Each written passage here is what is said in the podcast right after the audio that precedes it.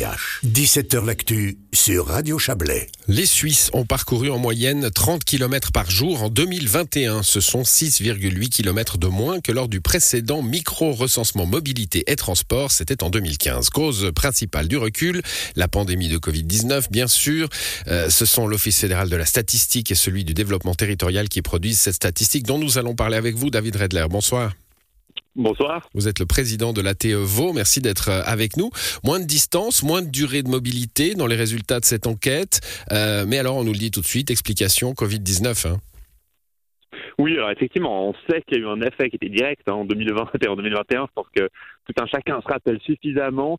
Ce qu'on constate quand même depuis 2022, donc ça c'est pas couvert par cette euh, par cette étude, c'est que le nombre de déplacements a repris l'ascenseur, hein, que ce soit en euh, des déplacements individuels, hein, en voiture ou en vélo ou à pied, ou que ce soit des déplacements en transport public. Les chiffres, notamment des CFF, sont entre guillemets enfin revenus au niveau de 2019. Donc on sait qu'il faut prendre ces résultats avec des pincettes en raison du Covid, mais ils sont quand même intéressants euh, sur le principe. Alors c'est une étude importante pour jauger. Je disais euh, dans les titres hein, que c'était pas euh, chaque année. C'est la dernière, c'était en 2015, donc on a quand même une bonne période de bah, d'évolution des mœurs, de la société, des gens.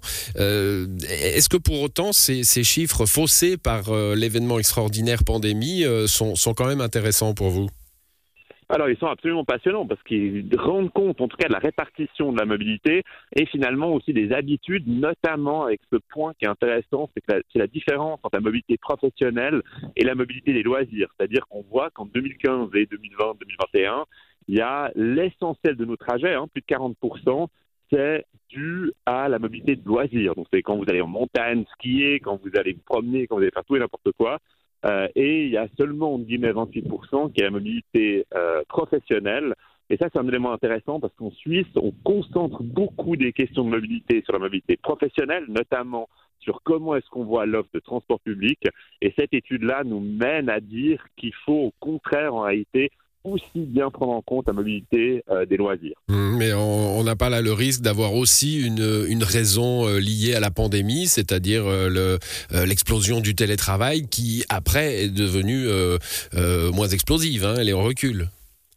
Alors, c'est moins explosif. Alors, elle n'est pas forcément entièrement en recul si on compare par rapport à 2019. Hein. Il faut bien voir mmh. que le télétravail, c'est quelque chose qui est là pour durer. On le constate. Hein. On est en recul naturellement par rapport à 2020-2021. Par contre, on est toujours dans des chiffres qui sont bien plus élevés que ce qu'on avait avant la pandémie de Covid-19. Et ça, c'est un élément qui a été pondéré et pris en compte dans le cadre de l'étude. C'est-à-dire qu'ils ont tenu compte du fait qu'il y avait ce surplus euh, de télétravail. Naturellement, ils ont pondéré les résultats par rapport à ça mais ils ont aussi pris en compte le fait qu'aujourd'hui, il y a toujours un taux élevé de télétravail et c'est quelque chose avec lequel on doit gérer. Il y a moins de transports qui sont faits pour le travail, en a beaucoup plus qui sont faits pour les loisirs et ça, il faut qu'on en tienne compte. Alors, il y a une progression assez euh, remarquable hein, dans cette étude, c'est le, c'est le vélo, euh, particulièrement le vélo électrique. Euh, là, pour le coup, ça doit, ça doit plutôt vous faire plaisir? Alors, ça, fait plaisir, ça doit faire plaisir à tout le monde. Hein. Toute nouvelle personne sur un vélo, c'est une personne de moins en voiture, donc c'est moins de bouchons. Hein, c'est mathématique. Et c'est un danger de euh, plus pour les piétons. Hein. Alors, c'est les piétons et les vélos. Bien, bien, naturellement, les transports publics. La TE est quand même là pour défendre la mobilité euh, euh, active et puis les transports publics, mais on est là aussi pour défendre les automobilistes quand c'est nécessaire. Et c'est clair que là, lorsque c'est nécessaire pour les livreurs, livreuses, pour les personnes qui n'ont pas d'autre choix, mieux vaut avoir moins de voitures. Et là, cette augmentation du vélo électrique, hein, il y a plus de 180% de plus de vélos électriques euh, en 2020 par rapport à 2015. Ça, c'est quelque chose qui est vraiment réjouissant et qui montre surtout que le vélo électrique, aujourd'hui, c'est un vrai moyen de transport. Un chiffre peut-être qui est intéressant, c'est la distance hein, parcourue. Euh, la distance moyenne en vélo ordinaire, donc mécanique, c'est un peu moins de 3, de 3 km, hein, ça c'est la, la, distance moyenne parcourue. En vélo électrique, on est à 6,8 km. Donc ça montre vraiment que le vélo électrique, c'est une vraie alternative à la voiture pour en tout cas l'échelle d'une agglomération. Et ça, c'est quelque chose qui doit nous réjouir et sur lequel on doit naturellement maintenant agir, notamment en ayant des infrastructures qui soient sécurisées, parce qu'on sait que c'est ça le critère pour pousser encore plus de personnes à prendre le vélo. Ah oui, bah ça, il y a du boulot. Hein. Euh, on, bon, on a eu une votation euh, il n'y a pas si longtemps hein, sur, euh, sur, sur les, les, pistes cyclables, mais le travail est encore, est encore long. Alors le travail est encore long, il y a clairement encore beaucoup à faire. Maintenant, vous l'avez bien relevé, hein. on a eu la votation en 2016 sur la, les voies cyclables, hein, où il y a eu plus de 78% de la population qui a voté en faveur. Donc ça montrait là aussi l'importance du vélo. La loi fédérale sur les voies cyclables qui met en œuvre cet arrêté constitutionnel est entrée en vigueur le 1er janvier de cette année. Hein. Donc là, on a une nouvelle loi qui voit le vélo comme un vrai mode de transport, un vrai mode de, mobilité. Et donc maintenant, c'est au canton et aux communes de mettre cette loi en œuvre. C'est une exigence fédérale aujourd'hui où il nous faut des itinéraires qui soient, je l'ai dit, sécurisés, hein, c'est le premier critère. Et que veut dire sécuriser? Ça veut notamment dire partout où c'est possible, avoir une séparation des trafics, c'est-à-dire d'avoir les voies pour les voitures, les voies pour les piétons et les voies pour les euh, vélos.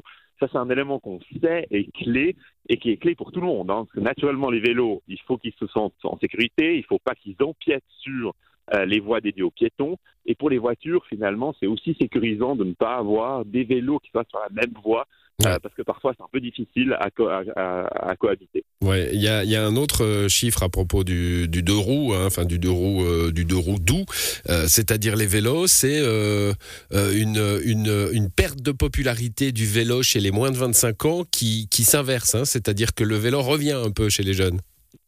Oui, alors chez les très jeunes, hein, surtout, on voit cette tendance. Hein, chez les 14-16 ans, là, on voit effectivement qu'il y a une baisse. Euh, c'est un élément alors qu'il faut, dont on doit tenir compte. C'est pas un élément qui doit quitter outre mesure, hein, parce qu'on sait que c'est un, un, balancier quand on est euh, dans cette dans cette euh, génération. c'est aussi un élément de sécurité peut-être. Hein, on, on est moins enclin à mettre ses enfants sur des vélos dans des dans dans, dans le monde d'aujourd'hui qu'on l'était peut-être il y a 20 ans. Hein. Oui, pour la sécurité. Un des problèmes. On sait que typiquement le, le, le chemin de l'école, euh, c'est toujours un, un, grand enjeu parce que ben, naturellement, plus vous avez des voitures, plus on amène des enfants en voiture à l'école, moins on, sera sécurisé, on n'aura on pas peur pour eux, et donc plus on va les amener en voiture, c'est un peu ce cercle vicieux. Il faut absolument qu'on prenne ce cercle vicieux puis qu'on l'arrête, et à ce titre-là, ça veut dire quoi? De nouveau, ça veut dire des itinéraires sécurisés, notamment pour le chemin à l'école, c'est quelque chose sur lequel notamment la TE, on travaille beaucoup, euh, on travaille beaucoup avec des associations du type Pédibus hein, que la TE avait fondé. Euh, on développe les vélobus maintenant, c'est la même chose que le Pédibus mais à vélo. Et ça, c'est vraiment un critère central parce que c'est la seule manière vraiment de, sécuriser vraiment ce chemin à l'école. Ce qui est intéressant, peut-être un chiffre là aussi, c'est le fait qu'en Suisse romande, on amène beaucoup plus les enfants en voiture à l'école qu'en Suisse alémanique. Les chiffres sont très parlants. Hein. On a plus de 20% des enfants amenés en voiture en Suisse romande. Il y a moins de 10% en Suisse alémanique. Ça, c'est quelque chose qui est assez intéressant et sur lequel, donc, en Suisse romande, on doit travailler. On doit probablement retrouver euh, des, des, des, différences aussi sur, euh, sur le développement des pistes cyclables, déjà, hein, entre la Suisse alémanique et la Suisse romande. Il y a une culture, il y a une culture du vélo plus il y, a la, forme aussi, hein, la, la, manière de voir sa mobilité. En Suisse alémanique, c'est clair qu'on met un peu plus l'accent sur cette mobilité qu'on dit active, justement, parce qu'on la voit de manière un peu plus positive. Et ça, c'est à nous, on a été travailler dessus en Suisse romande pour avoir cette image positive. Et à nouveau, effectivement, ça vient sur la sécurisation des tracés. C'est vraiment l'élément clé. C'est plus c'est sécurisé, plus on a des gens qui vont à vélo, plus ils sont sécurisés en vélo, et plus on a des personnes finalement qui gagnent du temps euh, avec les vélos par rapport aux embouteillages, par rapport au transport public. Et ça, c'est vraiment l'enjeu sur lequel on doit jouer. Bon, quittons le, quittons le vélo, David Redler. J'aimerais terminer avec deux, deux chiffres. Euh, il y a plein de, plein de trucs intéressants hein, dans ce micro-recensement qui a été fait euh, euh sur, euh, sur plus de 50 000 personnes, je crois. Hein. C'est une enquête assez large, avec un, un, chiffre intéressant qui est celui de, de beaucoup, enfin, de, de l'augmentation de, des ménages qui ne possèdent pas de voiture aujourd'hui en Suisse. Ça, on sait que c'est aussi un développement. Hein. c'est qu'il y a de moins en moins de taux de motorisation 20%. dans les ménages. On sait que typiquement, bah, vous prenez des villes comme typiquement Lausanne, vous avez moins d'une personne sur deux qui, euh, d'un ménage sur deux qui a un véhicule. Ça, c'est des éléments qui sont vraiment euh, centraux parce que naturellement, ben, il y a d'autres moyens. On a un développement du transport public qui est là, et donc on a de vraies alternatives, d'autant plus en Suisse. Hein. Et c'est vrai que là-dessus, par exemple, l'annonce euh, de, de, de l'Alliance Suisse Pass il y a deux jours de l'augmentation du prix des billets de transport public, c'est quelque chose qui doit là nous inquiéter. Parce mmh. que c'est clair que les transports publics coûtent, euh, ça, la voiture coûte aussi, hein, mais on, on, le voit moins, les transports publics on le sent, et malheureusement d'avoir des augmentations des tarifs comme ça a été annoncé, c'est quelque chose qui ne fait véritablement aucun sens, c'est un problème, surtout à une heure et à un moment où, comme vous l'avez dit, le taux de motorisation individuelle descend, c'est justement là où on doit renforcer notre transport public pour montrer aux gens, vous avez bien fait, vous économisez de l'argent en n'ayant pas de voiture parce que vous le pouvez, et donc on vous donne les moyens de le faire, et ces moyens-là, il ne faut pas qu'on les rende excessivement chers, et c'est malheureusement quelque chose là sur lequel, en tout cas, la TE a pris position euh, de manière négative avec cette annonce. Voilà, un dernier chiffre, puisque vous parlez des transports publics, euh, c'est euh, le, les, moyennes de vitesse, hein, enfin de rapidité d'un déplacement suivant euh, quel, euh, quel moyen de transport on utilise. Alors on, peut constater grâce à cette étude que la voiture se déplace en moyenne à 38 km heure, hein, donc si on fait le compte de, du trajet puis du moment où on doit se parquer, etc. Donc c'est 38 km heure de moyenne, évidemment. La moto 29 km heure, le train 61 km heure. Hein. On va plus vite en train là où on doit aller. Exactement. Bah, c'est pas une surprise non plus. Hein. C'est que le train va droit, le train est, complètement direct. Ce qui est intéressant, c'est exactement ce que vous avez dit. C'est non seulement le trajet lui-même, mais aussi ce qui vous amène à devoir marcher à la gare et marcher jusqu'à l'endroit où vous allez. Et l'avantage du train, hein, il ne faut pas l'oublier, c'est que vous pouvez faire plein de choses pendant votre voyage. Hein. Vous pouvez travailler, vous pouvez lire, vous pouvez discuter, vous pouvez euh, vous promener dans le train, vous pouvez faire ce que vous voulez. Euh, quelque chose qui n'est pas possible avec la voiture. Et c'est clair que là, c'est un élément qui est vraiment clé par rapport à la voiture, on sait que typiquement en ville, c'est aussi un des moyens les plus lents. Hein. En ville, naturellement, aux heures de pointe, ben, tout un chacun malheureusement l'a vécu, être dans les bouchons, ça vous fait perdre du temps. Il faut rappeler qu'en ville, le moyen le plus rapide, c'est le vélo. À l'échelle de l'agglomération ou respectivement euh, du canton, le moyen le plus rapide, c'est le train. Et il faut donc, dès le moment où vous pouvez, vraiment prendre le train. C'est à la fois positif pour des raisons écologiques, mais c'est surtout positif pour un gain de temps euh, et finalement un gain en qualité de vie. Bon, j'ai noté que tout au long de cet entretien, David Redler, vous avez dit si vous le pouvez. Hein, ça, il y a une pacification là avec. Euh, je dis pas que vous étiez en guerre avant, hein, mais on sent un discours euh, qui tient compte de ceux qui ne peuvent pas. Hein, je pense aux régions périphériques, par exemple. Alors on doit, naturellement, alors il n'y a jamais eu de guerre ouverte. Hein.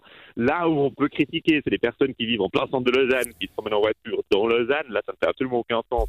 Et je le dis vraiment de manière très claire. En revanche, très clairement, si vous êtes dans des régions périphériques et qu'il n'y a pas d'accès à des transports publics directs, la voiture est un moyen de transport. Ce qui est conseillé, parce qu'on sait que ça vous fait gagner du temps, c'est au final d'essayer de centraliser la, la mobilité, c'est-à-dire de vous rendre en voiture à la gare la plus proche et ensuite de prendre le train. En réalité, si vous faites le compte, ça vous fait gagner du temps. Ça, on a eu bah, tout un lot d'études là-dessus. Et c'est simplement le passage psychologique, entre guillemets, de le passer, parce qu'on n'a pas l'impression qu'on gagne du temps. Mais quand vous le faites, là, vous voyez les avantages. Merci à vous, David Redler. Bonne soirée. Merci beaucoup, pareillement.